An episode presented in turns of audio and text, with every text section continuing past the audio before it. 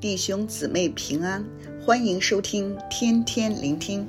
今日所读的经文是诗篇第八十篇一到十九节，题目是“求你使我们回转”。这篇诗呀，是亚撒的见证诗。亚撒是大卫时期会幕敬拜的队长，他的后人一直都是负责圣殿敬拜的执事。在以色列北方众支派被亚述人掳去的背景下，这是诗人对上帝的盼望与祷告。全首诗呀，分为了四个段落，第三、七、十四和十九节是诗的副歌，也是诗人祷告的重点。第一、第二节。诗篇啊，一开始宣认耶和华是以色列的牧者，诗人祈求这位带领、保护及供应他们的牧者拯救他们。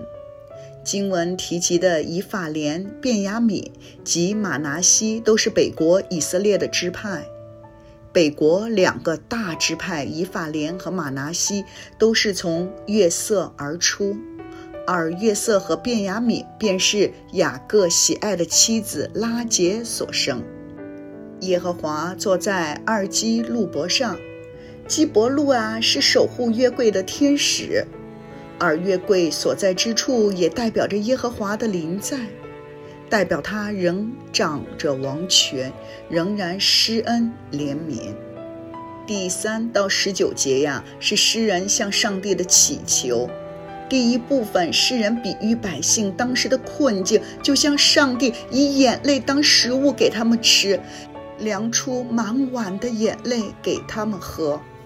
第二个部分呀，诗人比对以色列的强盛时候和现实遭遇到亚述和邻国践踏的苦况。第三个部分就是十四到十九节，诗人求上帝垂看眷顾。第十七到十八节说：“愿你的手扶持你右边的人，你为自己所坚固的人子，这样我们就不背离你。求你救活我们，让我们得以求告你的名。”诗人看到了以色列百姓犯罪，离弃了神，偏离了正道，以致被仇敌攻击，被践踏。他向上帝呼求，祈求上帝使他们回转，能回转就有复兴得拯救。回转啊，是整个祷告的关键。上帝啊，求你使我们回转，使你的脸发光，我们就会得救。万军之上帝啊，求你使我们回转，使你的脸发光，我们就会得救。耶和华万军之上帝啊，求你使我们回转，使你的脸发光，我们就会得救。这三段的祈求是有层递的提升。诗人认定了上帝的权柄和能力，当上帝的脸光照着我们，我们就得拯救。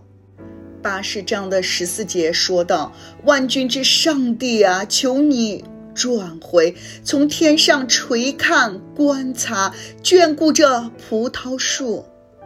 葡萄树啊，指的是以色列。诗人祈求万军的上帝的心回转，以他的怜悯眷顾、保护以色列，他们就得拯救。醒察、祈祷。诗人知道了以色列已经处在了水深火热之中。察觉到了国家已经到了生命的底线，因这种对自我处境的认识，他向神求救，求神帮助。